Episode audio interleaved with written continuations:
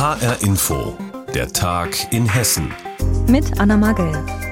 Weniger Kriminalität bei uns in Hessen. Das belegt die aktuelle Kriminalitätsstatistik, doch die zeigt auch einen Negativtrend auf. Während die Zahl der Straftaten in Hessen insgesamt gesunken ist, nimmt die Gewalt gegen Politiker zu. Sie werden immer häufiger angefeindet, bedroht oder auch beleidigt, gerade im Zusammenhang mit den Corona-Maßnahmen. Das belegt die aktuelle Kriminalitätsstatistik für Hessen, die jetzt in Wiesbaden vorgestellt worden ist. Unsere landespolitische Korrespondentin Ariane Focke hat einige Beispiele zusammengefasst, wie Politiker bedroht werden. In Hessen lebt es sich besonders sicher. Das sagte Innenminister Peter Beuth, CDU, mit Blick auf die aktuellen Zahlen der Kriminalstatistik für 2021. Seit 1980 gab es nicht mehr so wenige Straftaten. Gleichzeitig seien aber auch noch nie so viele Straftaten aufgeklärt worden, nämlich über 65 Prozent, sagt Beuth. Den ähm, Straftätern in unserem Lande muss klar sein, zu zwei Drittel werden die Straftaten in unserem Lande aufgeklärt. Zum Vergleich, vor 20 Jahren lag die Quote noch bei 50 Prozent. Mit Blick auf die Kriminalstatistik 2021 lässt sich aber auch sagen, die Zahl der politisch motivierten Straftaten im Zusammenhang mit Corona hat deutlich zugenommen. Das bekommen zum Beispiel Kommunalpolitiker zu spüren. Sie werden zunehmend beleidigt, bedroht oder genötigt. Viele dieser Angriffe finden verbal im Netz statt. Die Opfer sollen sich psychisch unter Druck gesetzt und dadurch unsicher fühlen. Völlig inakzeptabel nennt Beuth die Bedrohung von Amts- und Mandatsträgern. Das sind Menschen, die sich für die Gemeinschaft einsetzen, ob im Ehren- oder im Hauptamt. Und äh, sie wollen nach bestem Wissen und Gewissen sich um Sicherheit, um Gesundheitsschutz der Bürgerinnen und Bürger kümmern und haben es nicht verdient, dass sie dafür eingeschüchtert oder angegriffen werden. Zu den politisch motivierten Delikten gehören aber beispielsweise auch Straftaten bei Anti-Corona-Demonstrationen.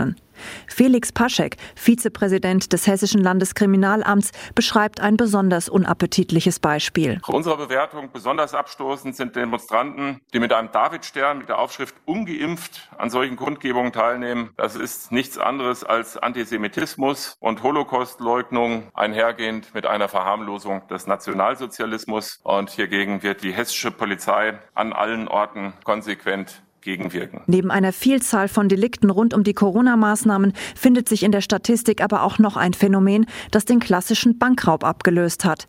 Geldautomatensprengungen. In Hessen wird fast wöchentlich ein Bankautomat gesprengt. Attraktiv durch die Menge an Geld, die zu holen ist, sagt Landespolizeipräsident Roland Ullmann. Die Diebstahlsumme liegt insgesamt in Hessen für 2021 bei 2,75 Millionen Euro. Hinzu kommen aber nochmal die ganz erheblichen Sachschäden, die der Polizeipräsident nochmal auf mindestens 2,5 Millionen Euro beziffert. Ariane Focke über die aktuelle Kriminalitätsstatistik für Hessen. Die zeigt, dass letztes Jahr insgesamt weniger Straftaten registriert worden sind. Allerdings nimmt die Gewalt gegen Politiker weiter zu. Und im Beitrag haben wir es auch gehört, es gibt auch immer mehr Geldautomatensprengungen in Hessen. So viele wie nie zuvor. Letztes Jahr haben es Verbrecher 56 Mal wortwörtlich knallen lassen. Das ist ein neuer Rekord. Wie die Kriminellen dabei vorgehen und was Polizei und Banken tun, um das Problem in den Griff zu bekommen, berichtet Ursula Mayer aus der HR Wirtschaftsredaktion. Die Geldautomaten in Teile zerfetzt, die Bankfilialen in Trümmern. So etwas ließ sich letztes Jahr in Hessen zum Beispiel in Schwarzenborn, Bebra und Erlensee beobachten.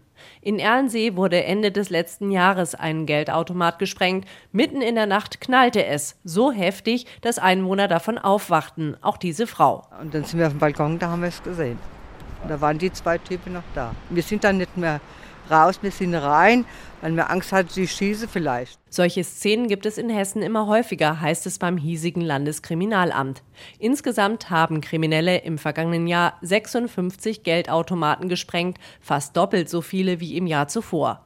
Häufig kamen die Täter mit dem Geld sogar davon. 2021 erbeuteten sie insgesamt rund 2,7 Millionen Euro, sagt Georg Ungefuck, Pressesprecher der Generalstaatsanwaltschaft Frankfurt, die in solchen Fällen ermittelt. Ja, wir erleben das aus unseren Ermittlungsverfahren, dass diese Taten sehr akribisch vorbereitet werden, angefangen von der Anfahrt bis über die Flucht mit Anmietung von Unterschlüpfen, um gegebenenfalls untertauchen zu können, eine gewisse Zeit mit Anmietung von hochmotorisierten Fahrzeugen. Viele der Kriminellen stammen aus den Niederlanden. Was sie ausgerechnet nach Hessen verschlägt, erklärt Andreas Röhrig, Präsident des Hessischen Landeskriminalamts so. Andere Länder, wie beispielsweise die Niederlande, haben äh, sehr früh schon ihre Automaten so gesichert, dass dort eine sehr geringe Wahrscheinlichkeit ist, zum Ziel zu kommen und deshalb den Verdrängungseffekt auch nach Deutschland erzielt. Und das wird hier zunehmend zum Problem, denn die Verbrecher nutzen zum Sprengen nicht nur Gasgemisch, sondern immer öfter auch Sprengstoff,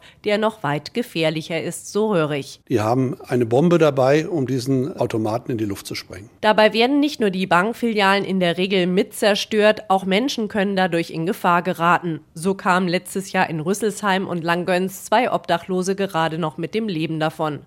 Zwar konnte die Polizei nach eigenen Angaben schon viele Täter festnehmen, aber das hessische Innenministerium will auch die Banken in die Pflicht nehmen. Sie sollen die Geldautomaten technisch aufrüsten. Die eine Lösung für alle gebe es nicht, heißt es dazu vom Verband der deutschen Kreditwirtschaft. Da entscheide letztlich jedes Geldhaus für sich. Die Sparkasse Hanau etwa lässt die ersten Geräte bereits umbauen, berichtet Pressesprecher Stefan Schüssler. Falls Kriminelle nun einen Geldautomaten sprengen, wird das Geld mit Sicherheitstinte und Sicherheits-DNA eingefärbt. Damit werden die Geldscheine für die Täter wertlos. Die Sparkasse Oberhessen wiederum riegelt die Bankfilialen mit Geldautomaten nachts gleich ganz ab, damit die Kriminellen erst gar nicht hineinkommen. Und beim Innenministerium hofft man, dass alle hessischen Geldhäuser solche Maßnahmen ergreifen, damit man das Problem endlich in den Griff bekommt. Immer häufiger versuchen Kriminelle Geldautomaten zu sprengen. Infos dazu hatte Ursula Mayer. Tja, Geldautomaten sind doch so ein Phänomen unserer Zeit, denn früher gab es fast in jedem noch so kleinen Stadtteil oder Dorf eine Bankfiliale. Inzwischen sind aus diesen Filialen vielerorts Selbstbedienungsfilialen geworden. Bei der Sparkasse Oberhessen sind diese Räume nicht mal mehr rund um die Uhr erreichbar. Deshalb ist Anna Vogel für uns der Frage nachgegangen, wie wichtig eigentlich der Geldautomat heutzutage ist. Direkt an der Durchfahrtsstraße in Triburg-Geinsheim steht ein Glasbau mit roten Metallstreben. An der Tür kleben zwei Logos das der Sparkasse und das der Volksbank. Drinnen stehen ein Automat, ein Selbstbedienungsterminal, mit dem man Überweisungen machen kann und ein Kontoauszugdrucker. Eine junge Frau erzählt. Weil ich habe kein Online-Banking, ja, und dadurch muss ich eh dahin. Ich ziehe mir dann meine Auszüge und wenn ich dann da bin, erledige ich das alles zusammen. Da stimmt ihr auch ein anderer Bankkunde zu. Für ältere Generationen, die nicht ganz so flexibel sind, sage ich mal, ist schon sinnvoll, dass sowas vor Ort noch erhalten bleibt. Und auch ein Landwirt aus dem Nachbarort findet, Geldautomaten sind gerade auch in den kleinen Ortsteilen wichtig. Also ist auf dem Land wirklich sinnvoll, weil meine Schwiegermutter, wenn die irgendwas einkaufen will und holt Geld, dann muss sie irgendwo mit seiner Chipkarte an Bank gehen und die kann nicht irgendwo 10 Kilometer nach Groß-Görau fahren. Trotzdem stellt die Volksbank Darmstadt Südhessen fest, es wird immer seltener Geld an Geldautomaten abgehoben und der Trend hat sich durch die Corona-Pandemie sogar noch einmal verstärkt.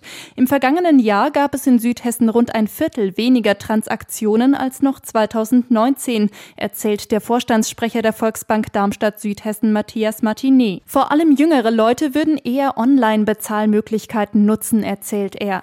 Wie viel Geld bei Supermärkten abgehoben wird, kann die Volksbank dagegen nicht sagen. Auch in Triburg-Geinsheim gibt es einen Supermarkt, bei dem es möglich ist, Geld beim Einkaufen direkt an der Kasse mitzunehmen. Eine Kundin bleibt trotzdem skeptisch. Hier jetzt kann man ja auch Geld abheben, hole ich kein Geld ab. Ich möchte nicht sagen, dass es hier nicht sicher ist, aber ich vertraue dem System irgendwie nicht so. Ganz ehrlich, ich bin ein bisschen altmodisch. Ich gehe auf meine Bank oder bezahle mit der Karte. Für andere dagegen ist das Geldabheben beim Einkaufen inzwischen schon ganz selbstverständlich. Meine Frau, die nimmt das alles beim Einkaufen mit. Das heißt, sie nimmt dann einfach 100 äh, oder 200 Euro mehr mit. Da brauchen wir nicht noch mal extra irgendwo in die Bank zu gehen. Fällt der Geldautomat in Triburg-Geinsheim aus, ist der nächste mehrere Kilometer weit entfernt. Für ältere Menschen ohne Auto ein weiter Weg. Deshalb will die Volksbank für Orte ganz ohne Automaten ab Sommer eine fahrende Filiale einrichten. Dieses Volksbanking Mobil soll ähnlich wie das der Sparkasse durch ganz Südhessen fahren. Denn auch wenn Geldautomaten weniger genutzt werden, gebraucht werden sie nach wie vor, betont Volksbanksprecher Matthias Martinet. Er stellt ja die Grundversorgung der Bevölkerung mit Bargeld sicher. Das ist ja im Grunde noch ein Grundbedürfnis, weil etwa doch 50 Prozent der Umsätze im Handel nach wie vor auch bar beglichen werden. Deutschland ist ja da noch sehr bargeldaffin, allerdings auch da mit deutlich abnehmender Tendenz. Trotzdem ist für Martini klar, Geldautomaten gehören zum Service einer Bank und werden auch in Zukunft nicht gestrichen. Welche Bedeutung haben Geldautomaten auf dem Land? Darüber hat uns HR-Info-Reporterin Anna Vogel aus Trebur-Geinsheim informiert. Mehr als 600.000 Elektroautos waren im vergangenen Jahr in Deutschland zugelassen und allein in diesem Jahr sind noch mal gut 20.000 weitere dazugekommen. Das hört sich erstmal viel an, ist es aber tatsächlich gar nicht. Denn wenn wir das erreichen wollen, was sich die Bundesregierung als Ziel gesteckt hat, dafür müsste ab diesem Jahr jedes zweite verkaufte Auto ein Elektroauto sein. Das sagt der Verband der Automobilindustrie. Dass das aber nicht so schnell vorangeht wie gewünscht, liegt nicht nur an den Käufern und Herstellern, sondern noch an etwas ganz anderem anderem. Mehr dazu von Roman Warschauer aus der HR Wirtschaftsredaktion. Rund 300 Kilometer Reichweite pro Batterieladung, das ist bei Elektroautos in der Praxis durchaus drin. Für die meisten heißt das auch im Alltag mehr als ausreichend. Aber die Langstrecke, eine Fahrt von Darmstadt nach Hamburg oder von Kassel nach München etwa, geht nicht ohne Ladestopp.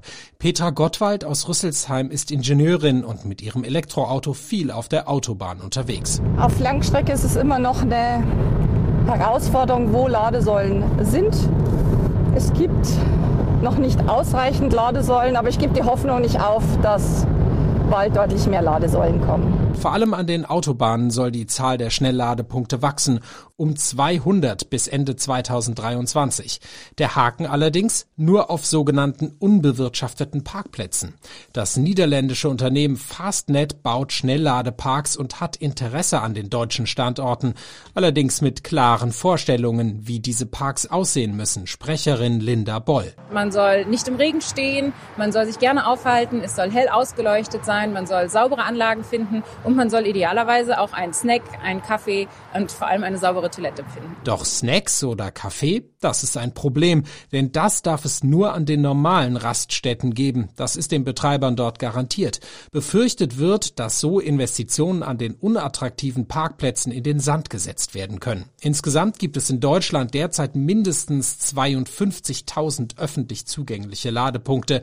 Das hört sich erst einmal viel an, doch der VDIK etwa, der Verband der nicht-deutschen Autohersteller, sieht noch einen deutlichen Investitionsbedarf, wie Verbandspräsident Reinhard Zirpel betont. Über 90 Prozent der bis 2030 benötigten Ladeinfrastruktur muss erst noch aufgebaut werden. Rund 9 Millionen private Ladepunkte, weitere 5 Millionen im gewerblichen Bereich und etwa eine Million öffentliche Ladepunkte. Der VDIK geht davon aus, dass ohne Subventionen viele dieser Standorte zunächst nicht wirtschaftlich zu betreiben sind. Und die 200 Schnellladepunkte an den unattraktiven Autobahnparkplätzen dürften dazugehören.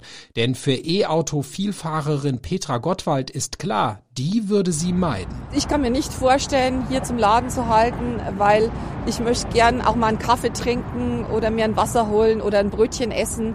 Und hier ist nichts gegeben. Ich könnte nur im Auto sitzen und warten, bis ich geladen habe. Es sollen immer mehr E-Autos auf die Straße kommen, doch die passende Infrastruktur fehlt. Auch bei uns in Hessen gibt es nach wie vor viel zu wenige Ladestationen. Infos dazu hatte Roman Warschauer aus der HR Wirtschaftsredaktion. Und das war der Tag in Hessen mit Anna Magel. Die Sendung gibt es auch als Podcast auf hrinforadio.de.